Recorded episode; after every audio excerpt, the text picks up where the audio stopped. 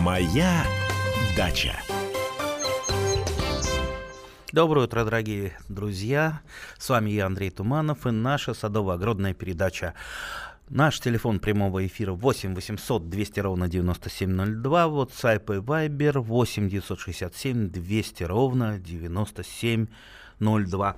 Звоните, пишите, спрашивайте, э, делитесь э, своими воспоминаниями о коротком, но, надеюсь, все-таки веселом и теплом лете. Да, видите, как я вздыхаю. А, ну что ж, сегодня, сегодня суббота. Я думаю, многие все-таки поехали на дачу. Э, в Подмосковье, в частности, обещали потепление. Как сейчас тепло придет, градусов 5. Ох, красота. Поедем на дачу, меньше дров потратим. Э, ну и поработаем, конечно. Что будем делать? Я, я буду копать копать, копать и копать. А, есть э, такие участки, которые заросли сорняками. А, сорняки, конечно, надо выпалывать, э, об этом я говорю бесконечно, всегда, практически во всякой передаче. А, если сорняки выпалывать редко, то работы приходится делать много, потому что они появляются как геометрической прогрессии, стоит только чуть-чуть упустить, и потом с ними замучишься. Но, к сожалению, э, как и я, так и большинство наших радиослушателей, наверное, на даче появляются далеко не каждый день, и даже не каждую неделю, особенно в эти, в эти хмурые осенние предзимние дни. Поэтому вот приходится все-таки перекопкой с оборотом пласта таким образом расправляться э, с сорняками. У нас уже телефонный звонок. Э, давайте послушаем Нину Михайловну. Нина Михайловна, здравствуйте. Ой, Андрей Владимирович, здравствуйте. Ой, Это здрасте. коллега из Москвы. Ага. Я хотела спросить, я приобрела семена ремонтантной земляники, я их высушила, и вот я хотела спросить, когда мне лучше их посадить и как, отдельно в стаканчике или посеять просто? Ну, я бы... А где вы их приобрели, кстати? В Москве, в Москве, Подмосковье. Не, ну это понятно, где вот просто у знакомых или купили? А, нет, нет, сама это в Домодедовском районе у меня дача, участок. Я там приобрела вот эти семена. Клубнику высушила, и вот сейчас ягоды высушила, и вот сейчас у меня семена. А кто вам сказал, что она ремонтантная, или вы просто... А просто мне соседка дала и сказала, они такие были крупные, красные, я вот спелые, я вот из них сделала семена. То есть это, это не мелкоплодная ремонтантная Нет, земляника? крупная, да, крупная прям, ага. Дело в том, что если это крупноплодная земляника, ремонтантная она или не ремонтантная, вы же не получите тот самый сорт, что был. Вы получите сорт хуже.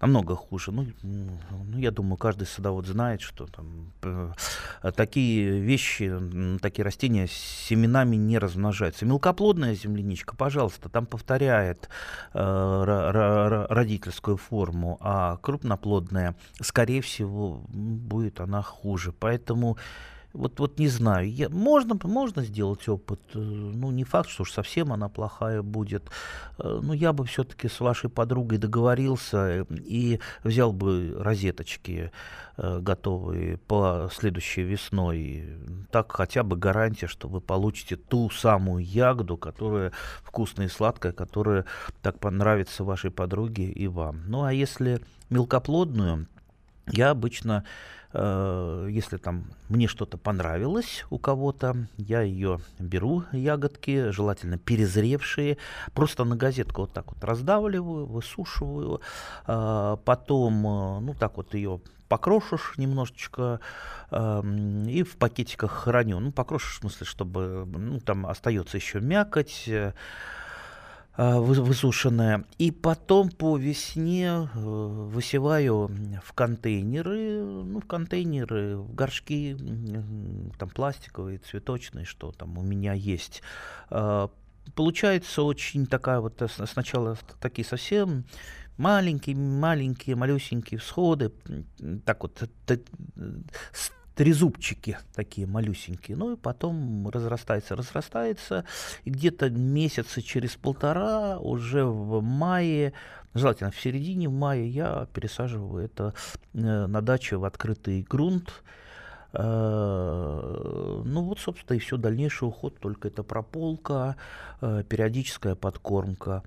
Очень мне нравится ремонтантная мелкоплодная земляника. Видите, мы сейчас уже, уже перешли именно на нее, потому что на основной вопрос мы ответили, но наверняка многих ремонтантная мелкоплодная земляника заинтересовала. Вот чем она мне нравится, а, вот качество ее большинства сортов не хуже вот любимой многими лесной земляники. Тут же аромат, а, даже она покрупнее бывает, и при этом а, она способна плодоносить практически все лето до до самых-самых холодов. Вот сейчас вот я ну, буквально там, может быть, неделю или там две с половиной, три последние ягоды еще собирал. Так что замечательно в, том, в той линейке разнообразных садовых земляник, э, там сортов, э, обязательно нужно иметь вот эту вот мелкоплодную землянику, тем более, как я уже сказал, она очень легко размножается именно посевом семян, и как правило, вот э, если я э, ее следующей весной посеете, то через год вы уже получите первые ягоды, и будет она вас радовать много-много лет. У нас телефонный звонок. Э, Владимир из города Новосибирск. Здравствуйте, Владимир. Э, здравствуйте, Андрей У вас уже снег или еще? Снег. Снег ага. сегодня минус 12. Ой. Ну, снега совсем мало. Ой. Я переживаю за виноград, но надеюсь, что все-таки его маленько выпало а какой, как, какой сорт винограда у вас? Ну, у меня э, самый вкусный это Лора. Ага. Э, это, по-моему, зель... Э, зеленоплодный. Зеленоплодный, да, крупноплодный. Ага, да, да, да, да, в этом году не совсем удачный сезон был, поэтому он, так сказать, не удался. Ну, как обычно. Ну, я... Обычный хороший виноград, крупноплодный, грозди килограмма на полтора. Mm. Нормально. Значит, я могу продолжить? Да, да, да, конечно, конечно. Андрей Владимирович, вы знаете, я насмотрелся интернета, как там ребята ловко выращивают лесные грибы у себя на даче. Обзавидовался и года три, так сказать, пытаюсь э, оживить картинку, какие, какие в интернете. Там и белые, и черные, и всякие разные. Но не получается, если у вас опыт. Есть, о, есть опыт.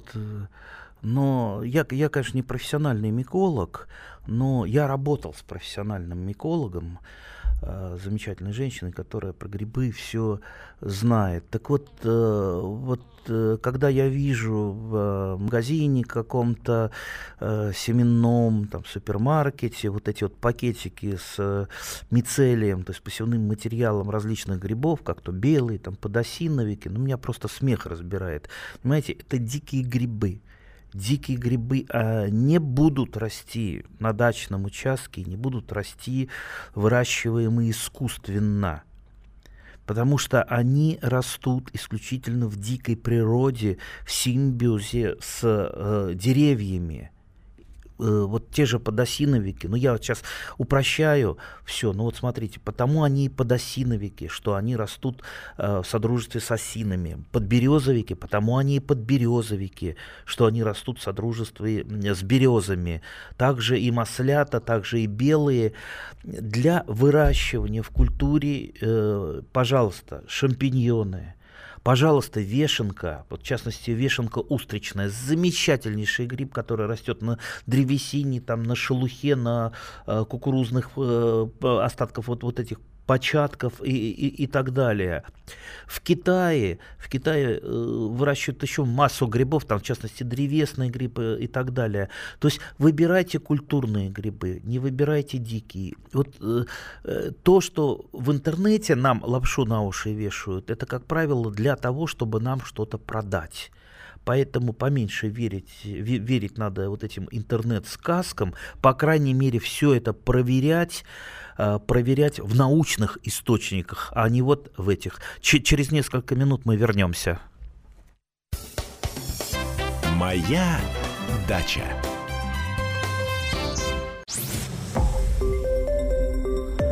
Радио «Комсомольская правда». Более сотни городов вещания и многомиллионная аудитория. Хабаровск 88 и 3 FM. Эм. Тюмень 99 и 6 FM. Эм. Кемерово 89 и 8 FM. Эм. Москва 97 и 2 FM. Слушаем всей страной. Моя дача.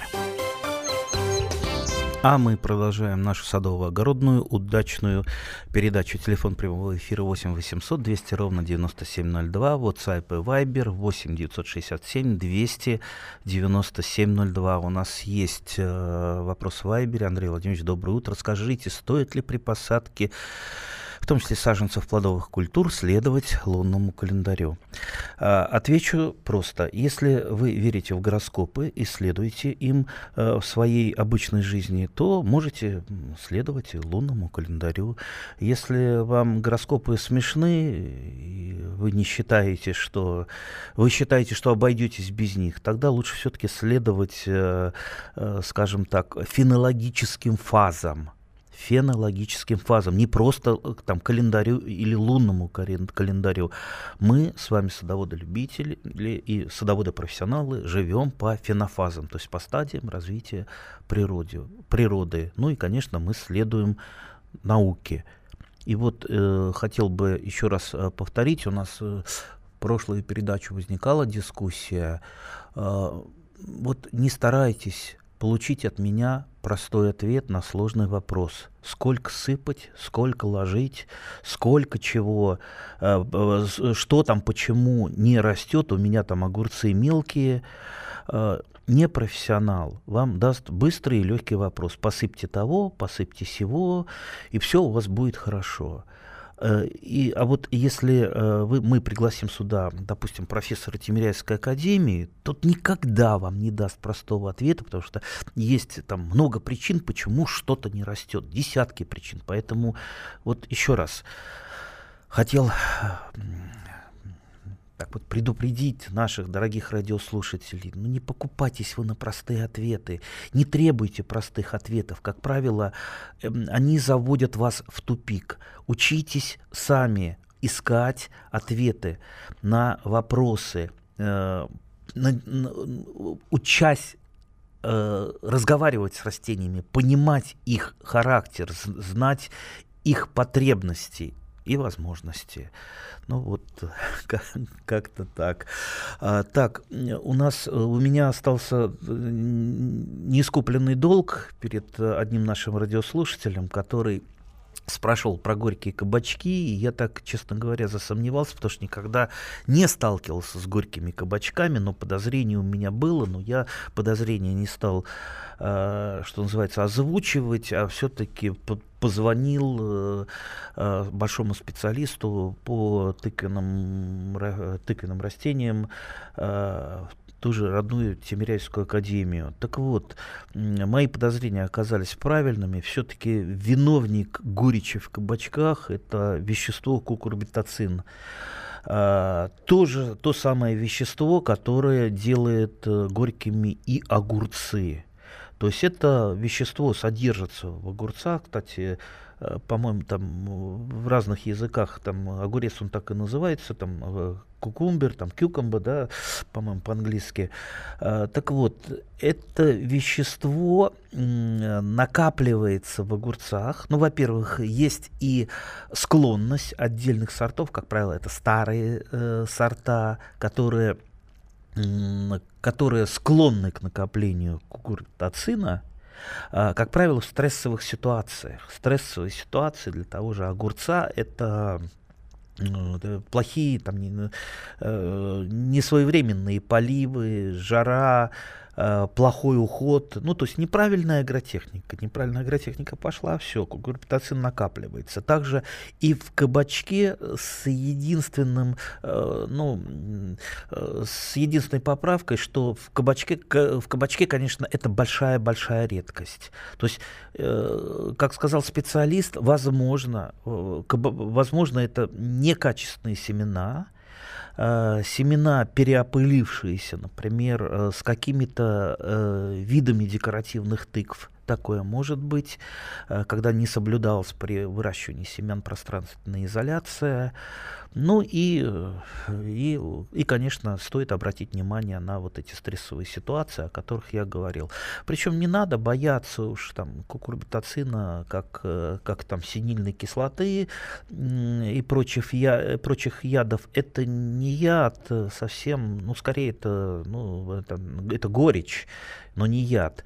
Э, то есть тот же самый кукурбитацин, например, по некоторым научным данным, некоторым научным данным, видите, я так вот э, очень обтекаемо говорю, э, в той же самой Японии когда-то было это вещество исследовано, и якобы, якобы японские ученые пришли к выводу, что э, стимулирует организм кукурбитацин при таких при онкологических заболеваниях и даже там были выведены именно горькие огурцы с повышенным содержанием кукурбитацина. Как их есть, я, конечно, не знаю, но, наверное, может быть, просто это для э, добычи вещества, дальше, так сказать, э, опыты какие-то. Но, во всяком случае, э, все, что я, о чем я говорю, это не есть э, научно такой вот подтвержденный и признанный всеми факт, поэтому если что-то у кого-то какие-то проблемы с онкологией, не надо тут же там э, кидаться лечиться огурцами, все-таки лечиться лучше Э, у врачей.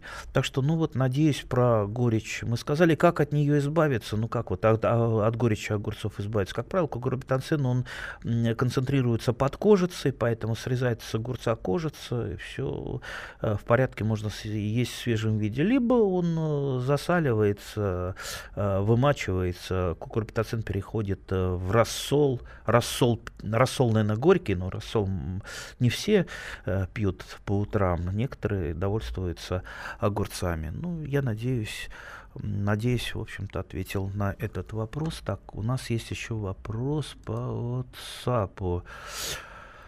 Здравствуйте, у меня торфяной огород. Как и чем раскислить почву? Это нужно делать одноразово или каждый год.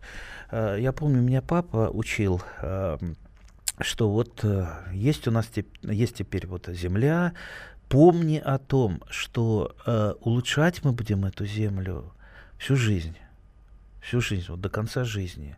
То есть нет предела улучшения почвы. Особенно э, почв торфяных. Это одна из самых, пожалуй, скажем так, не очень хороших почв, не буду пугать, но вот, вот что такое торф? Торф это стопроцентная органика, при этом э, в торфе практически все минеральные вещества находятся в недоступной форме, то есть там не идет процесс минерализации, то есть, то есть торф мертв. Если обычная почва это живой организм, где там живет, дышит, э, почва, в ней происходят вот эти процессы минерализации за счет бактерий, грибов, э, червей и прочего, прочего, то в торфе ничего нет.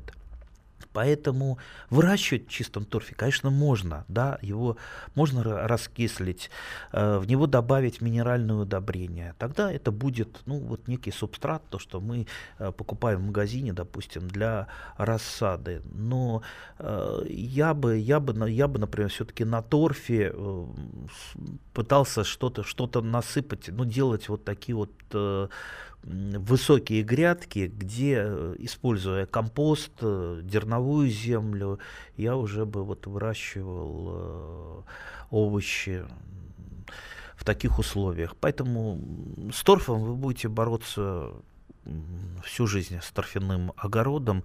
естественно, раскисление, раскисление даже на обычных почвах, даже на моем несчастном подзоле я делаю практически ежегодно, но понемножку, потому что почвы э, склонны практически все к закислению, а, а при применении а, большинства видов азотных удобрений это еще, еще дополнительное закисление, поэтому раскислители нужны. Я в качестве раскислителя использую обычную печную золу, которую там за зиму в бане и в домике нажигаю много, и мне ее хватает. У нас телефонный звонок.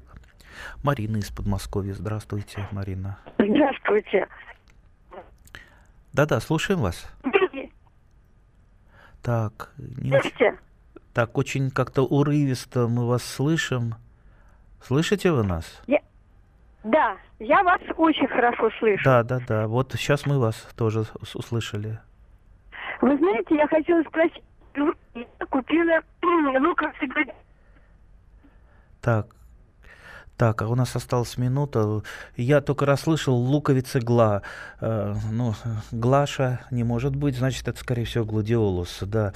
А, наверняка, как сохранить до весны гладиолусы, я их храню э, в холодильнике. Я каждую клубню луковицу заворачиваю в газетку аккуратненько и э, кладу в картонную коробочку и э, закладываю на полочку, где-то среднюю полочку, туда подальше зад- задвигаю. И потом в течение зимы э, несколько раз э, открываю коробочку, разворачиваю, смотрю, как мои э, гладиолусы зимуют. Главное, чтобы они не э, начали, начали гнить.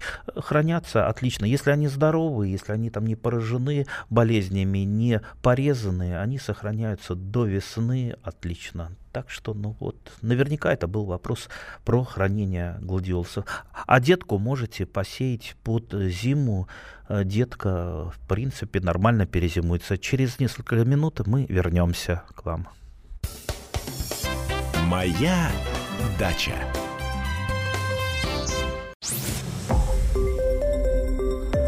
Радио Комсомольская правда".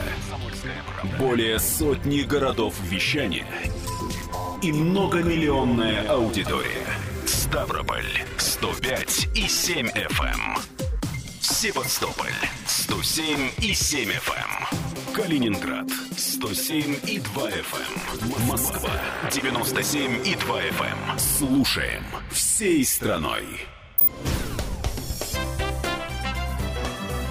Моя дача. А мы продолжаем нашу передачу. С вами по-прежнему я, Андрей Туманов. Наш телефон прямого эфира 8 800 200 ровно 9702. WhatsApp и Viber 8 967 200 ровно 9702. Звоните, пишите, спрашивайте, рассказывайте, советуйте сами, не соглашайтесь.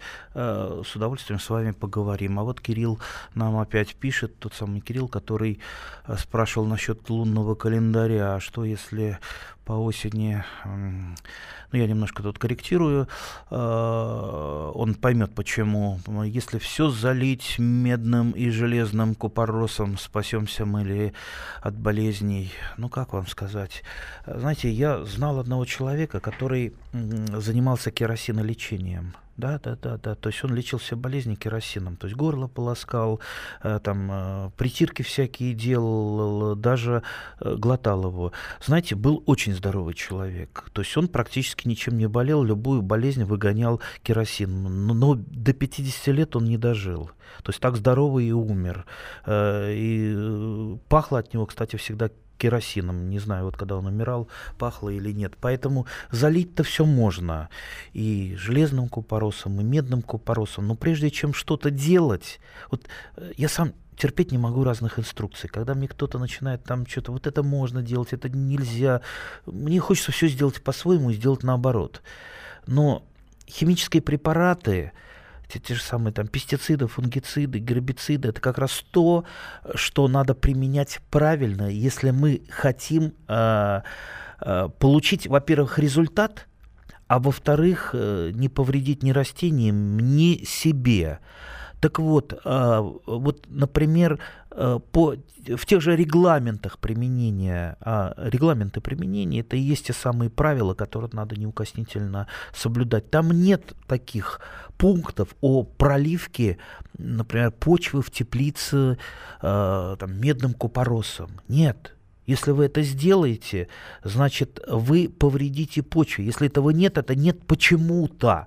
Потому, э, значит, ученые, э, испытывая там, действие медного купороса, выяснили, что он нанесет вред почве, растениям и вам. Поэтому не надо заниматься самодеятельностью, не надо заниматься самолечением. Не лечитесь керосином все-таки, лечитесь э, у врачей и лечитесь тем, чем можно лечиться. И лечите также свои растения.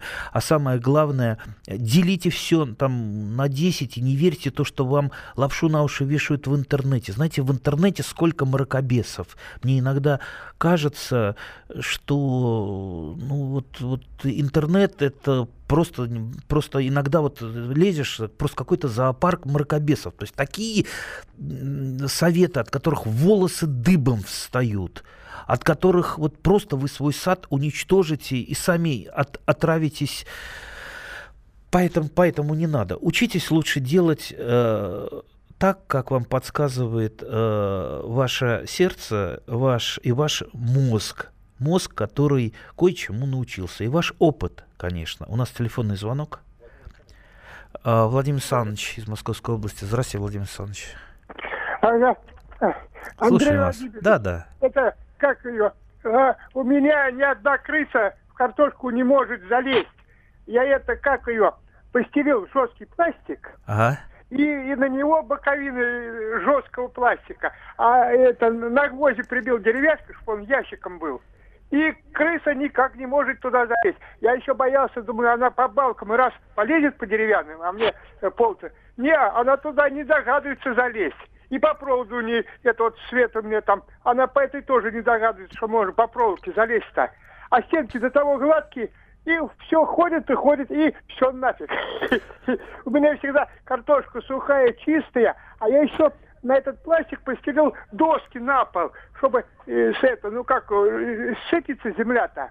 Ага. Я надо под эти доски, вот барьерчик я сделал, а весной, э, когда все уберу, раз веничком подмету, пыль и он у меня опять чистый. Ну, отлично. А откуда у вас в большом количестве крысы? Крысы обычно там, где э, есть постоянное питание. Постоянное питание для тех же крыс это там, например, там свинарничек, курятничек. Есть что-то а, такое? Бы, бы, были, у нас и корова была, и козы были, а потом нет. А потом вот я это, э, к, ложу эту, ложила траву-то. Угу. Два года уже нет. Может быть от того, что весна, может быть от того, что слишком дождливая э, весна.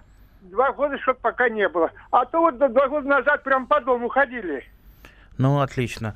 А, насчет отравы, вот, кстати, если полезете э, по интернету искать, как сделать отраву, отравленные приманки для крыс, для мышей, вам столько советов навыскакивает. Там это приготовьте, как это приготовить, будут мастер-классы.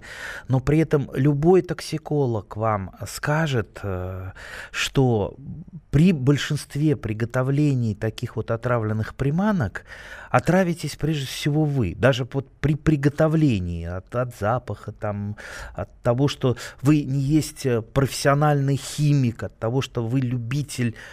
Поэтому не следуйте никогда советам, э, не делайте сами вот эти вот отравленные приманки, а покупайте их лучше в магазине. Вот я сходил в магазин, вот у меня в подвале что лежит? Картошка и яблоки в большом количестве. То, что подвергается э, набегам, ну, крыс нет, э, в основном мыши полевки приходят из полей, когда там все подъедят, проголодаются и приходят в гости. Я их уже жду с мышеловками, там, клеевыми мышеловками, обычными мышеловками и отравленной приманочкой, которую я сейчас вот купил в магазине. Причем можно купить с разными вкусами отравленную приманку. Я покупаю со вкусом яблок, очень вкусно пахнет, кстати. Откроешь, прям понюхаешь. Ну вот хочется самому съесть, но я вот берегу для мышей. И со вкусом картофеля. То есть это как раз э, для того, чтобы они не боялись... Э, ну то есть как там мышка, мышка, крыска, она привыкает там в подвале к какой-то определенной пище. И как раз вот отравленная приманка ей напоминает эту пищу. Она ее съедает. И, как правило, э, вот несколько особей погибнет, а остальные, э, понимая они же не глупые, особенно крысы. Мыши, они поглупее, но вот крысы, крысы совсем умные. Когда они поймут, что что-то здесь не так, здесь их не ждут и э, травят, они уходят, уходят куда-то. У нас телефонный звонок. Иван из Находки. Здравствуйте, Иван. Здравствуйте. Здравствуйте. Здравствуйте. подскажите такой больной вопрос. Малина гибнет. Это сорт э, шапка Мономаха, такая красавица. Вот весной стебли новые вырастают, нормально растут, а в августе начинают листья на молодняке снизу желтеть, и к концу уже, когда его надо укладывать на зиму, они уже голые, ломаются, и все пропадает. На второй год повторяется то же самое. Полукультурка такая, та выдерживает. Это не только у меня, тут всех соседей, вот такая беда. Вы... Вот что, как ей помочь, не знаю, чем ну, э, на малине много может быть вредителей, тех вредителей, которые поражают сам побег. Вы побег не срезали, там какие-то, вот как у черной смородины, э, есть там э, поражение побега изнутри. Я имею в виду у черной смородины, когда стекляница выедает э, ну, изнутри. Я знаю, это есть. Да, да, да. Есть это, да? Нет, нормальные вроде стебли все. Я это слежу, знаю, все это уже срезал, смотрел. Ну, нормальные стебли. От в сентябре начинается вот эта бяка, и все попадает. Ну, э, вот э, если бы на моем месте был, опять же, э, дилетант, он бы быстро вам ответил, что посыпьте, значит, такого-то удобрения, там, под, подкормите этим, и все у вас будет в порядке. Ну, ясно, что дело, дело гораздо сложнее, и мы вот сейчас, вот, честно говоря, с вами не можем даже поставить диагноз, не видя и не наблюдая. Э, что бы я сделал бы в этом случае? Э, я, ну, скорее всего, вы выращиваете плантацию, малина выращивается на одном месте достаточно долго, там накапливаются и болезни, и вредители. Я бы все-таки э, сделал какую-то новую плантацию в другом углу сада, и вот, честно говоря, я бы все-таки использовал другой посадочный материал, потому что на малине могут быть и вирусы, и всевозможные мозаики. Э, кто знает, вот, вот нужен специалист, нужен микроскоп, что называется, нужны тесты для того, чтобы поставить диагноз. Так что вот начните с этого. Купите там посадочный материал, ту же шапку Мономаха, замечательный, замечательный сорт. А вот я очень люблю награду и, и золотые купола. Вот у меня два сорта, которые мне помогают счастливо жить с малиной. И где-то вот в стороне разработайте новую плантацию, там в, противоположном, в противоположной стороне сада от э, нынешней малины, и начните, начните там сажать. Если вы увидите, что здесь у вас вот на новой плантации все в порядке, тогда немедленно уничтожайте старую, пока, наверное, она вам что-то дает, пусть она там будет каким-то страховым резервом, а так корчуйте, уничтожайте. Э, очень многие болезни малины, особенно вирусные болезни, они не лечатся ничем и никогда, только уничтожением самой малины. Э, ну вот, вот, вот, собственно, все. Я бы пошел этим путем. Опять же, простого решения я вам не могу дать, но вы тоже меня поймите. Ну нет простого решения, если мы даже не можем поставить диагноз, тем более не видя э, самого больного.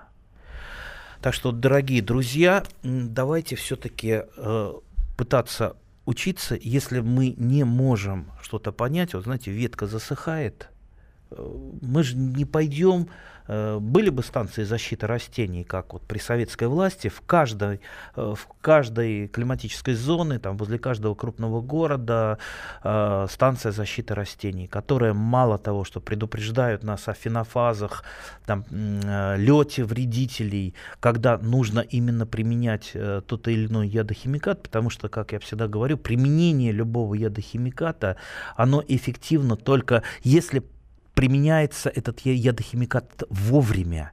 Не мощный он такой, там, что все выжгет, а, ими, выжгет, а именно вовремя. Если вы вовремя э, применили, не вам бу- не будет вреда, не растениям не будет вреда, а вот вредителям как раз будет э, вред. Сейчас, к сожалению, станции защиты растений пересчитать по пальцам, а так, бы, а так конечно, в свое время они еще помогали определять э, вредителей и болезней, которые мы, любители, определить просто на глазок не можем. Если не можем определить на глазок, вот э, теряемся, тогда просто уничтожается вот эта вот ветка или растение, с которым какой-то проблемы, и высаживается новое. К сожалению, вот ничего пока предложить не могу через буквально несколько минут, а, да, тогда уже на следующей неделе мы с вами увидимся. Готовьте вопросы.